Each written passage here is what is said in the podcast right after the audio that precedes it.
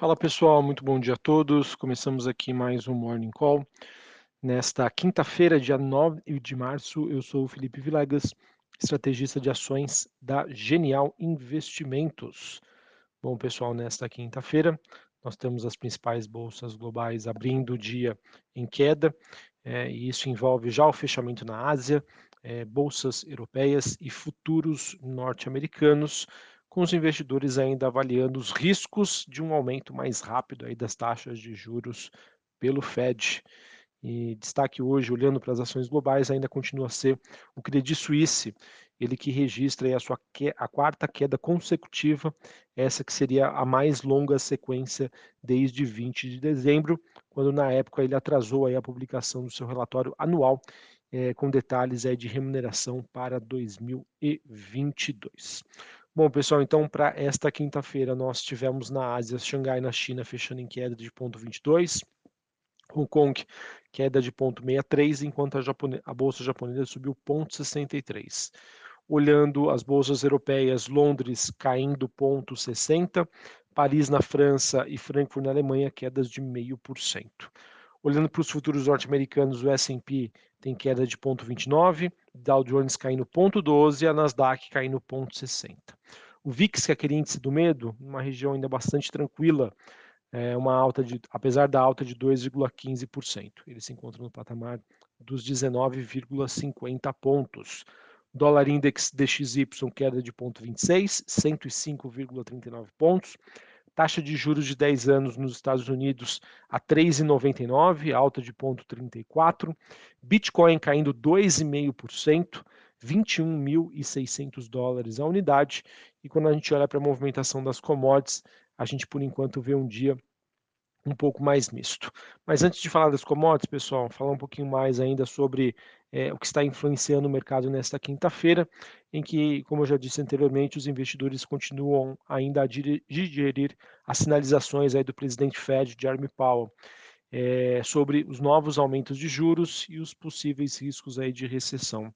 E embora Powell tenha dito ontem né, que nenhuma decisão ainda foi tomada sobre o ritmo né, do, do próximo movimento de, de, de, decisão de política monetária nos Estados Unidos, que acontece entre os dias 21 e 22 agora do março, de março, ele reiterou que uma aceleração no aperto está em discussão aí na mesa, tá? E caso os dados se justifiquem. Ou seja, pessoal, quando Powell diz isso, isso significa dizer que é, muito provavelmente o dado de amanhã, que é o payroll, e o dado da semana que vem, que é o dado de inflação nos Estados Unidos, é o que vai nortear essa decisão de política monetária né, a ser feita na, entre os dias 21 e 22 de março.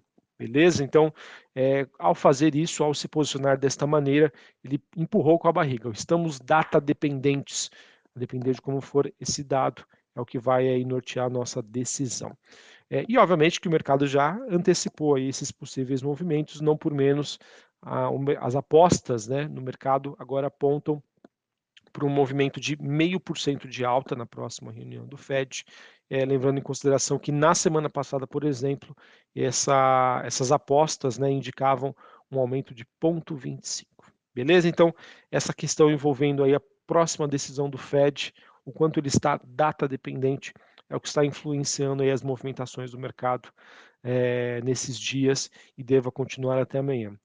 A minha perspectiva hoje, pessoal, a minha expectativa é que, infelizmente, os dados ainda continuem negativos, tá? ou seja, mercado de trabalho resiliente, uma inflação ainda que não cede, obrigando, portanto, o Fed a ter essa postura mais hawkish, tá bom? Mas é aquilo, vamos aguardar essa, a divulgação dessas informações. Por enquanto, sigo com uma postura bastante conservadora. Bom, para falar antes de falar de commodities, queria falar um pouquinho sobre China. A gente teve a divulgação do dado de inflação oficial ao consumidor na China, o CPI, ele que teve uma alta anualizada, ou seja, comparando fevereiro de 2023 contra fevereiro de 2022 de 1%. E esse número veio abaixo das expectativas, o mercado que esperava uma alta de 1,7%. Em relação ao PPI, que seriam os preços ao produtor, houve uma queda de 1,4%, fevereiro deste ano contra fevereiro do ano passado, e essa queda foi maior do que o esperado, quando os investidores aguardavam uma queda de 1,2%. Pessoal, esse tipo de, esse tipo de dado, de informação, é, a gente pode tomar duas, a gente pode ter duas conclusões. Primeira delas, é, o nível de atividade econômica na China ainda está fraco, tá? o que poderia fazer com que o mercado revisasse suas expectativas sobre a atividade econômica na China. Por outro lado, com a inflação controlada, abre espaço para que o governo chinês continue com essas práticas aí de estímulos à economia, tá? Então, muito provavelmente a gente vai observar anúncios em breve. Beleza? É, então, falando aí sobre China, a gente tem, olhando para a movimentação das commodities, é, neste momento, olhando para a Bolsa de Londres, temos o cobre recuando 0,86 e o níquel caindo 1,12. Apesar disso, o minério de ferro teve mais um dia aí positivo. É, no caso, segue no radar aí os possíveis movimentos das autoridades chinesas para é, em termos aí de controle de preços aí dessas commodities. Quando a gente fala de petróleo, nós temos o WTI, que é o contrato negociado em Nova York, e o Brent no 0 a 0. Contrato WTI negociado em Nova York, 76, quase 77 dólares o barril, e o Brent, 83 dólares o barril. É, esse, essa movimentação né, no 0 a 0 ela acontece mesmo depois aí da informação da queda inesperada dos estoques nos Estados Unidos que foram divulgados ontem. Beleza? Então, pessoal, essas são as movimentações internacionais que eu queria trazer para vocês. Acaba sendo aí um pouquinho mais do mesmo, tá? A gente não tem aí grandes novidades. Mercado em compasso de espera dos próximos dados que vão ser divulgados é, relacionados à economia norte-americana para se posicionar. Vai ter mais juros ou vai ter menos juros nos Estados Unidos? Mais juros, ruim para as ações. Menos juros, positivo para as ações norte-americanas e ações globais ok? Sobre o Brasil, pessoal, a gente tem é, o Fernando Haddad e a Simone Tebet, eles que devem se encontrar hoje para discutir o arcabouço fiscal brasileiro. Tá? De acordo com o ministro da Fazenda, a proposta pode ser divulgada antes da próxima reunião do Copom, mas é, muito provavelmente não vai ficar totalmente pronta até o final deste mês. Tá? É, isso porque muito provavelmente Lula deve fazer algumas considerações em relação a esse tão esperado e aguardado arcabouço fiscal. A expectativa, pessoal, em torno desse texto fez com que o Ibovespa ontem fechasse com uma alta de mais de 2%. E, obviamente, né, que a expectativa em torno desse anúncio né, fez aí com que a, os preços dos ativos, né, das ações melhorassem bastante, fez com que a gente tivesse uma queda muito forte da curva de juros, né, um fechamento. E aquilo, pessoal, além dessa notícia, né, dessa expectativa positiva, é importante dizer que o fator técnico ajudou em muito, tá? O mercado está muito leve. As ações, como a gente vem comentando aqui, estão em níveis de preços atrativos. Então, então qualquer meia verdade, né, modo de se dizer, né, qualquer meia informação sobre um tema que o mercado julga ser relevante e que pode trazer um impacto positivo, os investidores não vão esperar para ver. Mas é aquilo, pessoal, ainda tomem muito cuidado. Eu, por enquanto, ainda estou bem pé atrás é, não estou muito confiante nessas medidas. Obviamente que a partir da reunião de hoje vai começar a ser divulgado aí na mídia alguns insights, né, algumas informações sobre esse novo arcabouço e a minha opinião, sem suma de dúvida, pode mudar. Mas até o momento eu sigo com essa postura aí mais conservadora.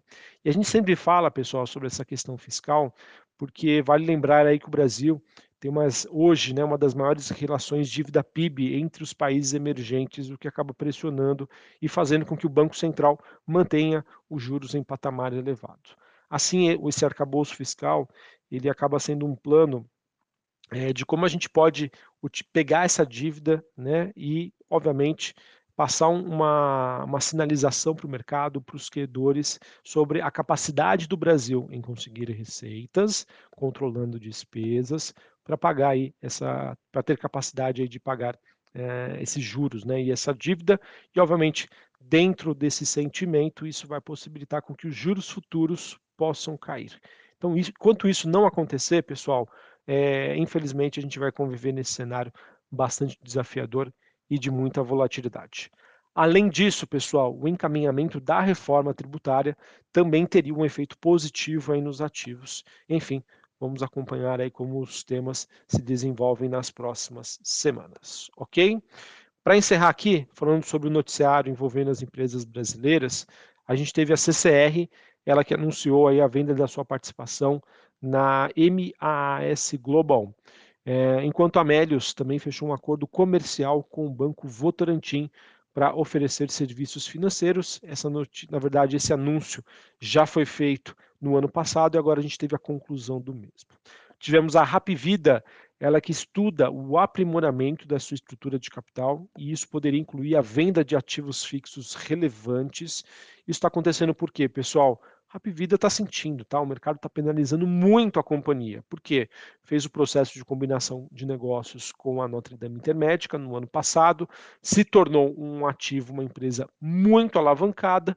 Taxa de juros está impactando e muito os resultados financeiros dessa companhia e obviamente que isso acaba prejudicando bastante a empresa, né? Imagine você numa situação bastante alavancada, com projetos de crescimento, como que você vai captar recursos? tá? diante de um cenário bastante desafiador. Então, esse tipo de notícia, acredito eu que possa transparecer para o mercado uma visão um pouco mais positiva. Mas é aquilo, uma coisa é a expectativa, outra coisa é como essas, isso vai acontecer. Beleza?